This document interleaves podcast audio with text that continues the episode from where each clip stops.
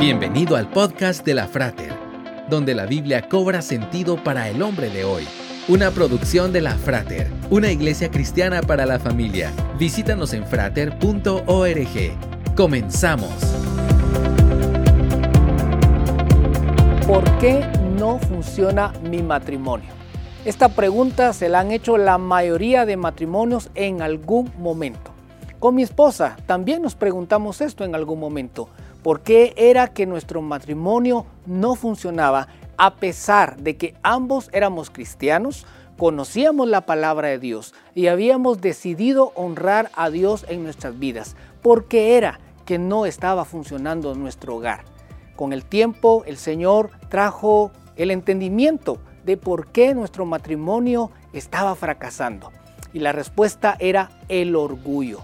El orgullo es ese ídolo que está en nuestro corazón donde nosotros somos lo más importante, donde creemos que somos nosotros los únicos que sabemos lo que es bueno para nuestro matrimonio, donde no aceptamos nuestros errores y donde creemos que el problema es nuestro cónyuge y que es su conducta la que debe de cambiar y no la nuestra.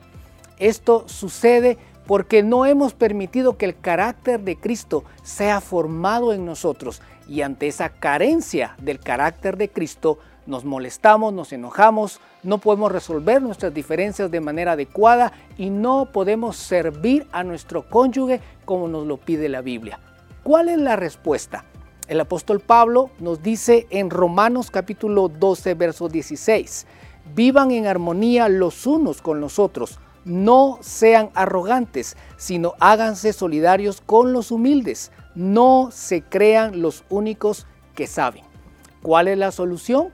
someter nuestra vida al Señor y tener una actitud de humildad para reconocer nuestros errores.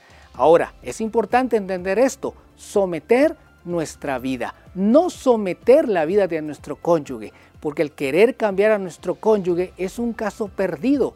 El único que puede cambiar a nuestro cónyuge es el Espíritu Santo a través de la palabra de Dios. Así que nuestro trabajo como esposos o esposas es hacer en nuestra vida la voluntad de Dios y esperar que sea Dios el que obre en el corazón de nuestro cónyuge.